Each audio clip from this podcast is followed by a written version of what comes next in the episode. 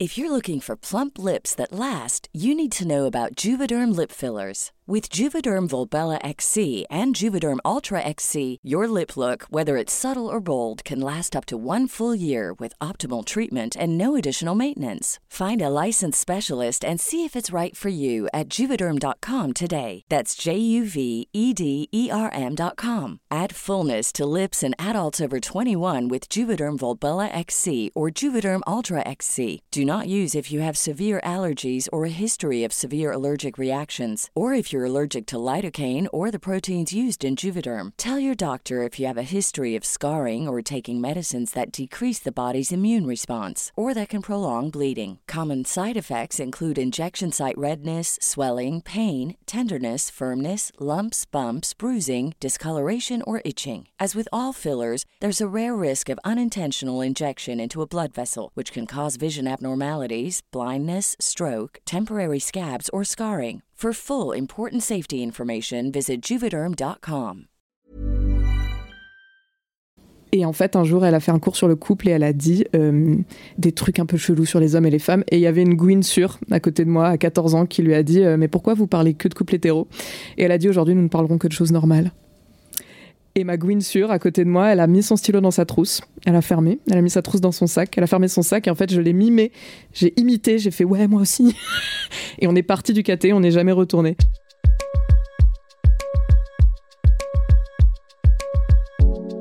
Il y a pas mal de gens qui m'ont croisé dans la vie à des moments improbables, à des endroits peut-être où ils ne s'attendaient pas à me rencontrer, à me croiser. Par exemple, une fois, quelqu'un m'a reconnu à la piscine parce que oui, je suis très très célèbre et oui, j'ai eu l'air très très con. Mais s'il y a bien un endroit où on me croise quand même jamais, jamais, jamais, c'est dans les églises. Désolé, mais voilà, c'est pas tellement ma vibe. Et puis, je sais pas, il fait un peu froid, je suis un peu fragile.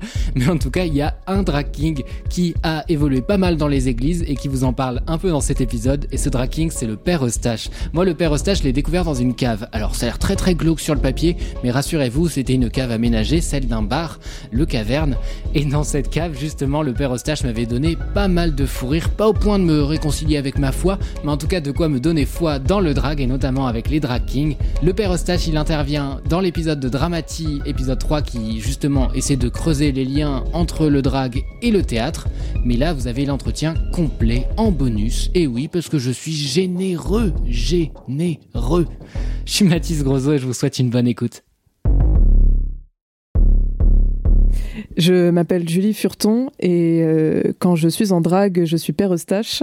Et avant cela, j'ai une formation euh, d'actrice.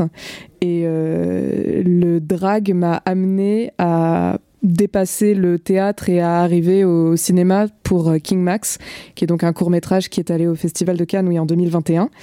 Et du drag est après né euh, la Queerale aussi, qui est donc euh, la chorale que je dirige, qui est une chorale euh, LGBT, très orientée personnes trans, mais LGBT quand même. Et voilà, c'est comme ça que j'ai relié les différents wagons de mes pratiques artistiques. Donc le théâtre a créé le drag, qui a créé après la Queerale, et puis après la Queerale est reparti dans le théâtre. Enfin voilà, les trois existent en moi. Et euh, voilà, quand je suis père Eustache, je suis prêtre. C'est ça la petite particularité de, mon drag. Alors justement, on va en parler de, ce personnage. Comment il a été créé? Dans quel contexte? Euh, Comment il a été peut-être euh, amené à évoluer? Puisque du coup, j'ai l'impression que c'est quand même quelque chose que tu traînes depuis quelques années et qui du coup a eu, bah, je pense, l'opportunité d'évoluer au, fil des scènes, etc. Où est-ce qu'on peut voir le père Eustache globalement? Voilà, est-ce que tu peux nous raconter tout ça? Alors là, pour vous raconter un peu l'histoire de Père Eustache, il faut que je raconte comment je suis arrivée au drag, et ça c'est vraiment improbable, parce que je crois qu'il y, a peu de gens qui ont une histoire aussi éclataxe que la mienne. J'ai vraiment encore honte de la raconter aujourd'hui. En fait, j'ai fait un truc euh, de comédien vraiment désespéré. J'ai répondu à une annonce de casting sur Facebook, mais un truc éclataxe, pas sur les bons sites, vraiment sur les trucs genre craignos de Facebook, et qui cherchait des euh, drag kings pour un tournage. Et moi, je savais même pas que ça existait, à vrai dire. C'est vraiment genre l'opportunisme 2000. Je ne savais pas ce que c'était qu'un drag king. Donc j'ai tapé drag king sur Google Images. je suis tombée sur les drag kings américains et anglais, puisque c'est les premiers sur lesquels on tombe. Alors je regardais, machin. Puis j'ai dit OK. Et en fait, moi, j'étais comédienne. À ce moment-là, j'étais déjà euh, sortie d'école et tout. C'était euh, en décembre 2019. Et euh, du coup, je les ai contactés en disant bonjour. Alors moi, je suis pas drag king, mais je sais faire du make-up masculinisant. C'était tout ce que j'avais compris. J'avais compris qu'il était question de make-up masculinisant. Et effectivement, moi, de, par mon parcours théâtral, ça, je savais faire, puisque étant Gwyn, comme toutes les Gwyn comédiennes, j'ai été amenée à jouer des mecs. Et euh, en tout cas, parce que j'en avais très envie aussi, et que j'ai un peu forcé, mais ça s'est bien passé. Et du coup, je me retrouve euh, à ce tournage-là avec euh, ce que j'ai trouvé. C'est-à-dire que moi, à l'époque, j'avais créé une pièce de théâtre de cabaret. Et euh, il me restait des vieux costumes. Et donc, en fait, j'avais une chemise noire et un pantalon noir et un petit col blanc. Ça faisait prêtre, si tu veux. Et il me restait une écharpe verte. C'est un vieux ruban sur lequel on avait peint une croix. Enfin, c'était ridicule, mais c'était pour un personnage de prêtre dans ce cabaret-là. Donc, j'ai récupéré ça, une Bible et un pistolet à bulles en forme de licorne et je me suis pointée au tournage. Et là, en fait, je tombe de haut parce que je n'avais rien compris. J'avais pas du tout compris que c'était une communauté liée à la communauté LGBT dans laquelle je n'étais pas du tout à l'époque. Mais pas du tout. Moi, je traînais pas dans des. Enfin, vraiment, je connaissais personne. Enfin, j'étais en dehors de tout ça et malheureux. Et, euh, et donc, je découvre qu'en fait, il y a genre une dizaine de drag kings qui sont présents qui sont hyper stylés, qui ont tout le matos, qui se connaissent tous, et ils me voient arriver. Et tu sais, à ce moment où tu rentres et tout le monde te regarde, il y a un silence, et ils sont genre, mais c'est qui elle? Et je m'installe dans un coin, je comprends immédiatement mon erreur et genre je ferme ma gueule, je me mets dans un coin, je me maquille et j'étais mais honteux, mais honteux au dernier degré.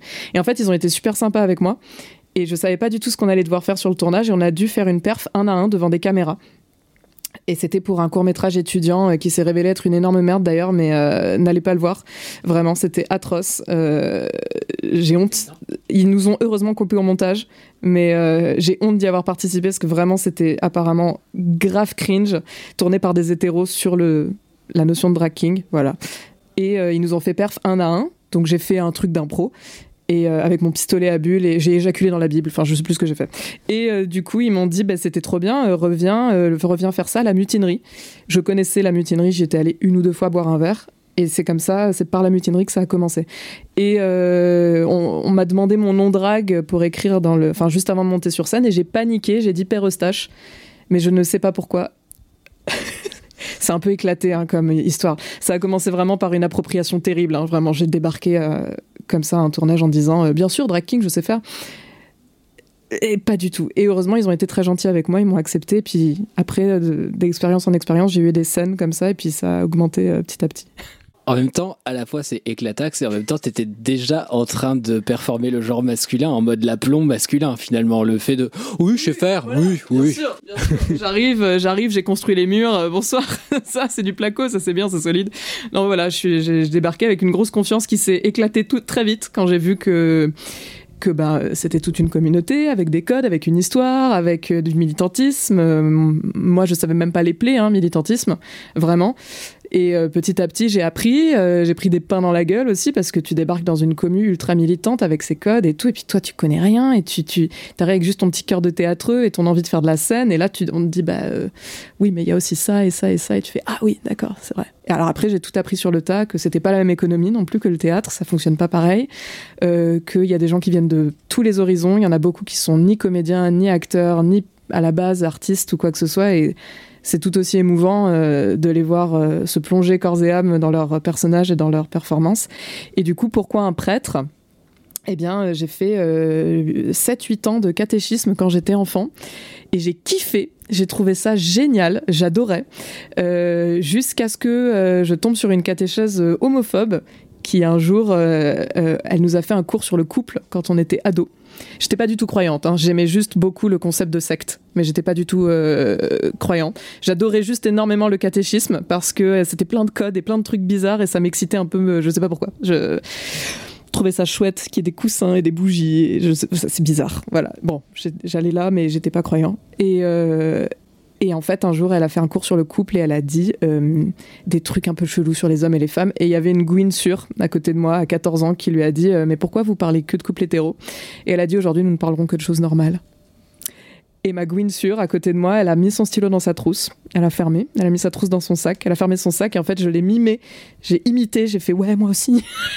et on est parti du caté. On n'est jamais retourné. Mais euh, j'ai fait le pèlerinage à Nourdes. J'ai tout fait. J'ai la totale. Donc, ça m'a marqué parce que euh, ça m'a posé plein de questions aussi sur euh, à quel point notre euh, société est baignée dans le catholicisme, qu'on soit croyant ou non, qu'on en ait conscience ou non. Et puis après, de voir le lien aussi entre la commu et puis toutes les dérives qu'il y a autour de la religion et les violences qu'il y a aussi liées à la commu. Et je me suis dit que c'était un sujet dont tout le monde pouvait s'emparer en fait, parce qu'on est tous étrangement concernés par ça. Et il suffit que Père Eustache monte sur scène pour que les gens disent Ah oui, c'est vrai. En fait, oui, on est concernés. On est tous concernés par euh, ce délire un peu de catholicisme et, des homos et des gouines et des trans. Et voilà. Justement, je me souviens de t'avoir vu euh, performer en Père Eustache euh, au Caverne, qui est donc un, bar euh, parisien. et justement, dans ta perf, bah, il y a des références où en fait les gens captent immédiatement dans quel rôle on doit se mettre. C'est-à-dire que tu as à peine besoin de donner une instruction, la foule se transforme vraiment en une foule dans une église. quoi. C'est-à-dire que on est dans un bar il y a deux minutes et puis ton personnage est sur scène. Le rapport, il est très clair. On sait tous quel rôle jouer. je me demandais justement par rapport à la scène, dans quels espaces en général tu étais amené à performer? Est-ce que le Père Eustache, euh, ça se cantonne à de la scène ou est-ce que justement, bah, tu parlais tout à l'heure de King Max, qui est donc le court métrage dans lequel euh, je t'ai découverte de base. Je, me demandais voilà si c'était euh, un personnage qui se cantonnait pour l'instant au spectacle vivant et si oui, dans quelles conditions ou si ça allait plus loin que ça? Alors Père Eustache pour l'instant se cantonne au spectacle vivant parce que voilà King Max c'est autre chose. J'y suis je suis arrivée en fait au casting de King Max via le drag parce qu'en fait le le, fait que euh, la réalisatrice cherchait quelqu'un euh, pour le premier rôle, euh, ça tournait dans la commune en fait. C'est juste voilà, j'ai été au courant, du coup j'ai passé le casting comme tout le monde, hein, mais j'aurais pas été au courant, je pense, si j'avais pas été artiste drag qu'il y avait voilà une jeune réalisatrice de la Fémis qui cherchait à faire un truc sur ça, voilà. Donc c'est pour ça Adèle Vincenti Crasson, c'est ça. Et donc c'est comme ça en fait, c'est via Père Eustache que j'ai réussi à arriver à King Max. Par contre après, une fois que le film a commencé, il était plus du tout question de Père Eustache. Là, vraiment, c'est ma partie euh, comédienne qui reprend le dessus et c'était Maximilienne et donc c'est autre chose. Père Eustache, euh, pour l'instant, oui, c'est vraiment que du spectacle vivant. Euh, ça va être beaucoup de soirées drague euh, alors après soirée drag, ça veut dire plein de choses. Euh, il y a des bingos, il y a des blind tests, il y a de l'animation, il y a euh, aussi des trucs beaucoup plus cabarets, beaucoup plus underground, avec un peu plus de violence, un peu plus de politique. Père Eustache chante beaucoup, donc partout il y a des micros, c'est nickel, ça marche. Mais moi, ce que je me verrais bien faire avec Père Eustache, c'est des mariages, par exemple, mais des vrais. Je pense que des vrais mariages païens, ça pourrait fonctionner. Et là, on sortirait un petit peu finalement du spectacle vivant pour arriver vers peut-être de la cérémonie, ce qui est à la fois flippant et génial. Euh, mais sinon, non, je vois pas où est-ce que je pourrais l'amener d'autres. Euh, je, je pense pas que Père Eustache ait sa place à la télé, par exemple, à cause évidemment du biais religieux euh, et de, l'offense que je pourrais faire. Euh, je pense pas non plus que Père Eustache ait, sa place, par exemple, dans des lectures pour les enfants, les lectures drague, parce qu'évidemment, c'est un prêtre. Alors, ça deviendrait cringe très vite, même si je fais jamais de blagues sur ça, mais les gens en font tout de suite quand ils me voient, ils viennent m'en faire beaucoup des blagues comme ça. Moi, j'en fais pas, mais bon, voilà, le rapport se ferait tout de suite. Donc, si jamais on me propose ce genre de gig, en tout cas, tout simplement, j'y vais en Eustache. Voilà, je retire la notion de père et c'est quelque chose qui est faisable. Je mets un autre costume, mais euh, voilà, c'est les limites de père Eustache, selon moi en tout cas. Après, c'est des limites, mais euh, il y a quand même toute une variété de possibilités que tu nous as listées. Euh, peut-être euh, contextualiser un peu à quoi ça ressemble, bah, typiquement un bingo, ou à quoi ça ressemblerait une performance dans un cabaret pour quelqu'un qui n'y a jamais été. À quoi on peut s'attendre concrètement? Est-ce que c'est comme du théâtre? Est-ce que c'est exactement la même chose? Est-ce que c'est plus? Est-ce que c'est moins? Alors, est-ce que le drag, c'est comme du théâtre? Ça peut l'être. Je pense que c'est la réponse la plus vague et à la fois la plus juste. Ça peut l'être.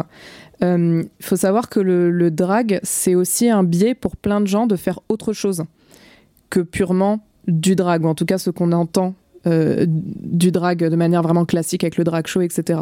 Je prends par exemple quelqu'un comme euh, la drag queen Manlibi, qui elle en fait est circassienne. Elle a toujours été circassienne, elle fait du cirque, elle vient du Brésil. Et dans sa pratique du cirque, elle a inclus le drag. C'est-à-dire que maintenant, au lieu de faire du cirque, elle fait du cirque en drag. Pareil, il y a euh, Lady Ricard, par exemple, euh, qui est une, euh, une musicienne, une pianiste, qui, je pense, a déjà fait plein de piano, plein de théâtre, plein de musique avant, et qui, à un moment dans son parcours, a dû inclure le drag dans sa pratique. De la même manière, je pense effectivement qu'on peut être comédien, être embauché dans des pièces de théâtre, et puis d'un seul coup se dire tiens, je rajouterais bien ça à mon arc. Est-ce que je suis capable de créer un personnage et puis peut-être d'être embauché dans une pièce avec son personnage? Je pense que c'est quelque chose qui est possible. Mais typiquement, sinon, c'est plutôt de l'ordre du cabaret que du théâtre. Même s'il y a encore un lien, hein, bien sûr, toujours entre le cabaret et le théâtre, je pense que ça tient plutôt au cabaret tout simplement parce que le drag show, de base, est plutôt une suite de numéros. Voilà, c'est un prétexte en fait pour le booker euh, de se booker une panoplie d'artistes pour la soirée.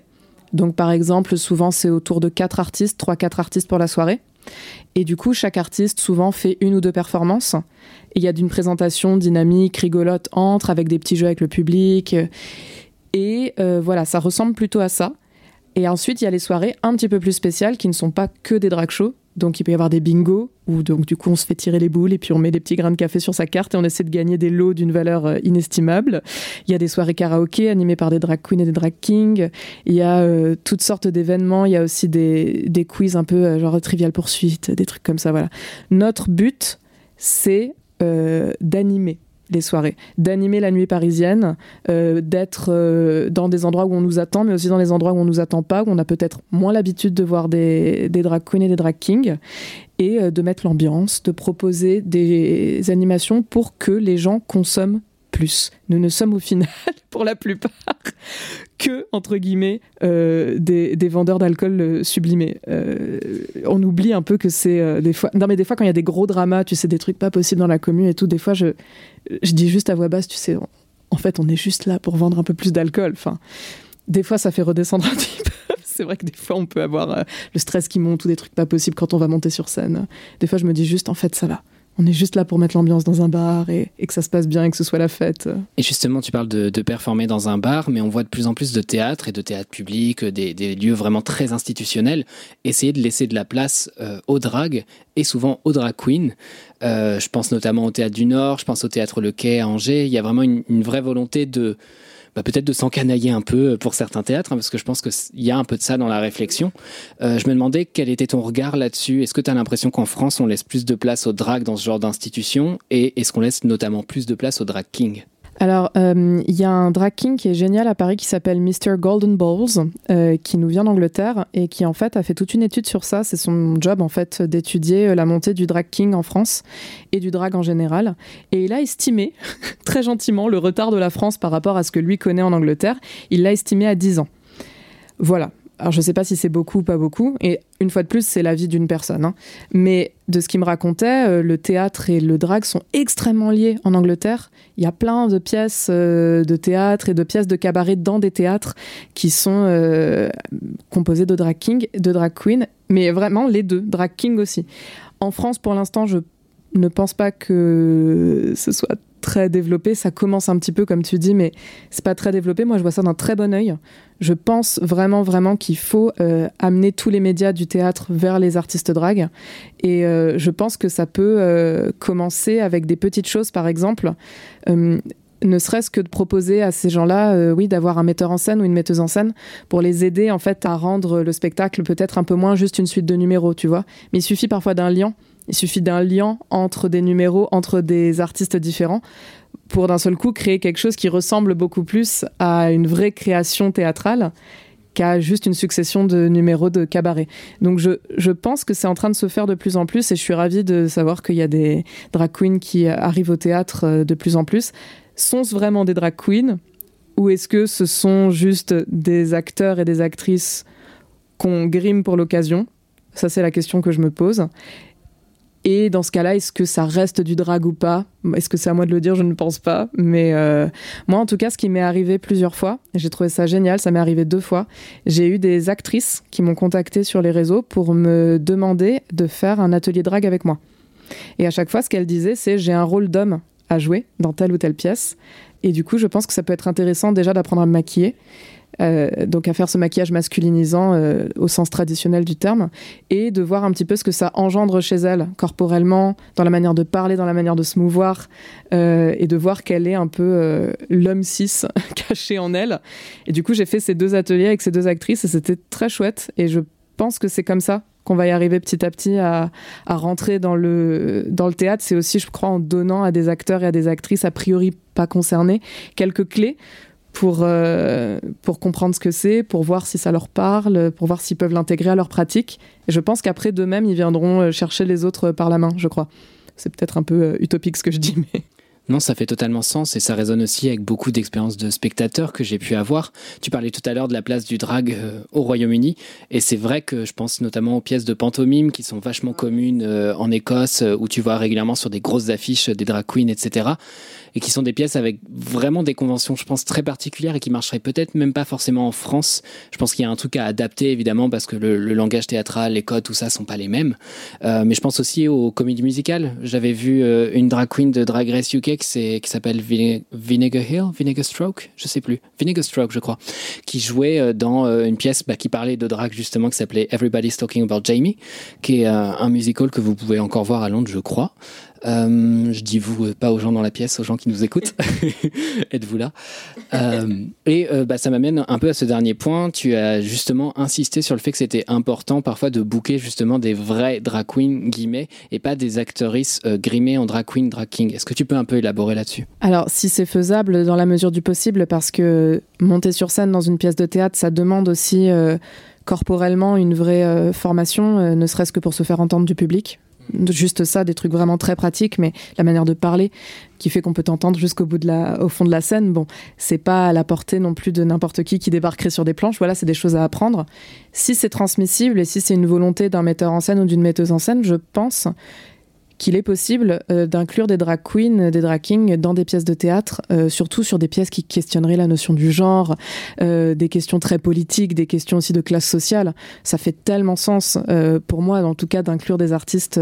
mais il faut trouver les bons artistes, quoi. Il faut trouver des artistes soit qui sont déjà affiliés d'une manière ou d'une autre au monde du théâtre, parce qu'une fois de plus, voilà, c'est deux mondes cousins, mais qui sont pas non plus jumeaux. Euh, soit de trouver des artistes qui ont une vraie volonté euh, d'apprendre, peut-être de faire une mini formation éclair sur le tas euh, dans le cadre d'une pièce, par exemple, juste pour réussir à gérer l'espace, à gérer le volume sonore, tout ça. Moi, c'est vraiment les deux premières problématiques qui me viennent en tête. C'est vraiment gérer l'espace, gérer le volume sonore. Comment tu fais pour te faire voir et pour te faire entendre en passant d'un bar, tu vois, là où c'est, je dis bar, mais parce que c'est le plus souvent là où on voit des artistes drag. Comment tu passes d'un bar à une scène de théâtre, qui plus est à une scène de, théâtre assez grande, tu vois.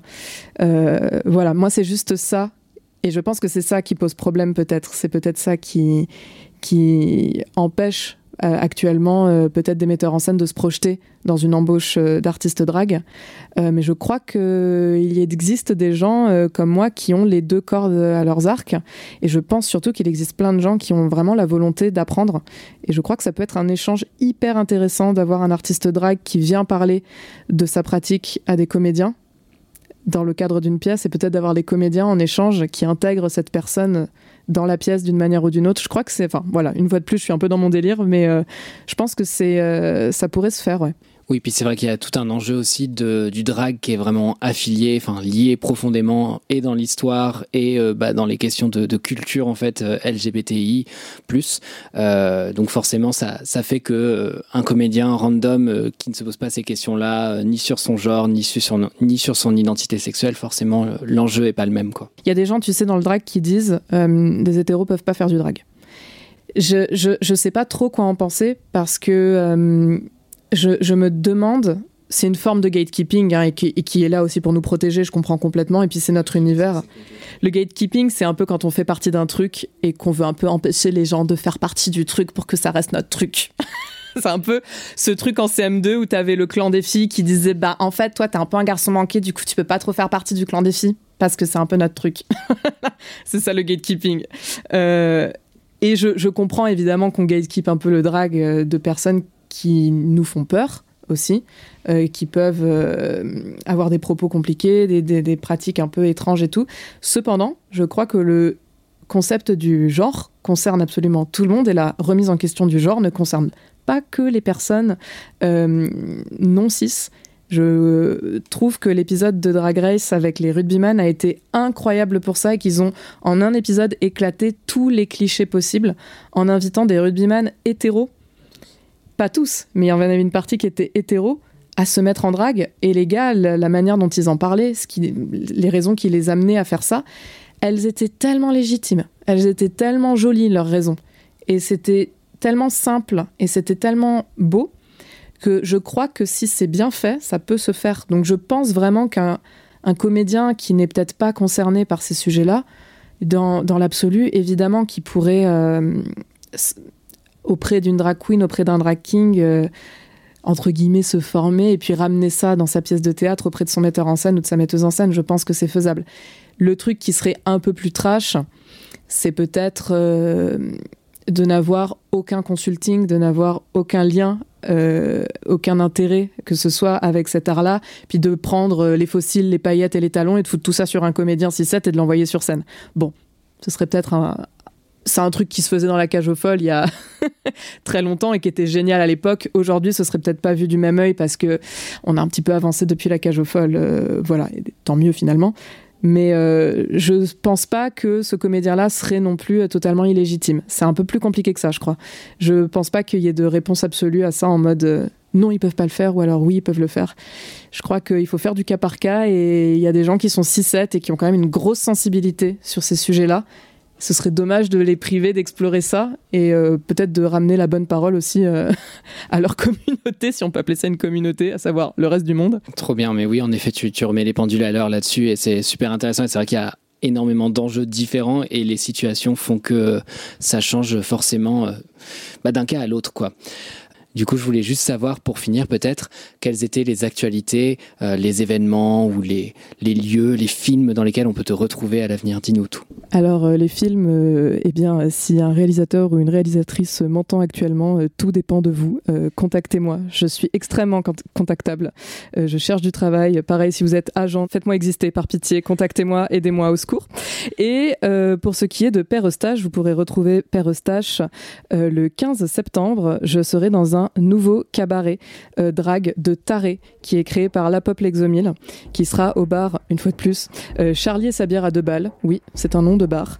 Et euh, ce sera un cabaret qui s'appelle le cabaret Antidep. Et ça a l'air d'être incroyable et il y aura que de la musique live. C'est un cabaret avec des musiciens, des musiciennes et des artistes drag chanteuses. Je, c'est la première fois que j'entends parler d'une soirée comme ça, en tout cas, où c'est 100% live avec des musiciens et du drag. Donc je pense que ça va être super.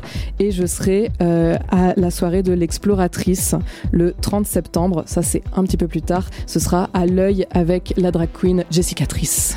Trop, trop bien. Merci beaucoup. Merci Julie. Merci Père Eustache. Vous avez écouté le bonus de l'épisode 3 de Dramati avec cet entretien exclusif avec le Père Eustache. Vous avez plus d'infos encore sur mon compte Instagram. Vous avez notamment les dates de tournée du Père Eustache, mais aussi le lien vers son propre compte. Et vous m'en direz des nouvelles, parce que si ce podcast vous plaît, eh ben communiquez sur les réseaux sociaux. Parlez-en moi, parlez-en à vos abonnés, parlez-en à vos profs de français. Bref, faites de la pub. Je suis Mathis Grosot, j'en suis désolé, j'écris, j'incarne, je mets en musique tous les épisodes de Dramatis et les épisodes de Dramatis car oui, c'est des formats différents. Et puis, bah, euh, des bises. Salut